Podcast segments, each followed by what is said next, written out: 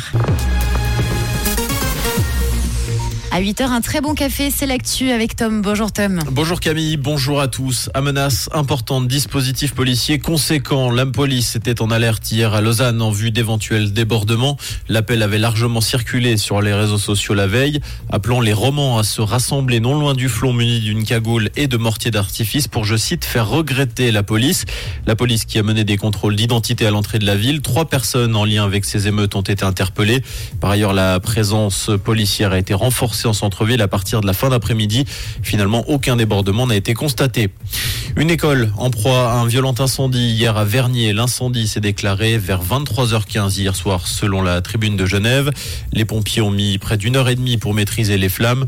Plusieurs classes ont été détruites. La rentrée scolaire qui concerne environ 400 élèves le 21 août prochain est compromise. L'origine du feu est inconnue. Les finances du CHUV, plus dans le rouge que prévu. L'an dernier, le déficit s'est creusé à près de 25 millions de francs alors que les estimations tablaient sur un trou de 10 millions et ce, malgré une nette reprise de l'activité.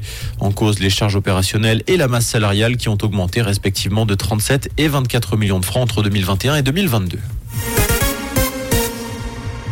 Le gouvernement français vole au secours des commerces vandalisés lors des émeutes. En effet, le ministre de l'économie Bruno Le Maire s'est dit ouvert à des aides, des aides au cas par cas qui pourraient notamment prendre la forme d'exonération de cotisations sociales et fiscales. À l'heure actuelle, on estime que plus d'un millier de commerces ont été saccagés en France.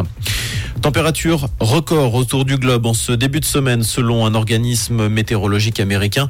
Pour la première fois, l'air à la surface de la planète a dépassé les 17 degrés ce lundi. Le précédent record datait de juillet 2022. La température avait atteint 16 degrés 92.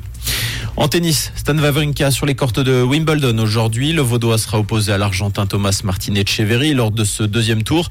Plus tôt, Dominique Stricker ouvrira le bal face à Alex Popirine. Marc-André Hussler défiera le japonais Yosuke Watanakuni. Comprendre ce qui se passe en Suisse romande et dans le monde, c'est aussi sur Rouge. Côté ciel ce mercredi matin, des perturbations à prévoir, des nuages et des averses orageuses. Actuellement, on a 12 degrés à l'abeille et au Biou et 16 degrés à Villars-Souillan et à Étoile. Avec quelques rayons de soleil pour la mi-journée, ce sera très léger. Malgré une atmosphère orageuse, un bon réveil et belle matinée avec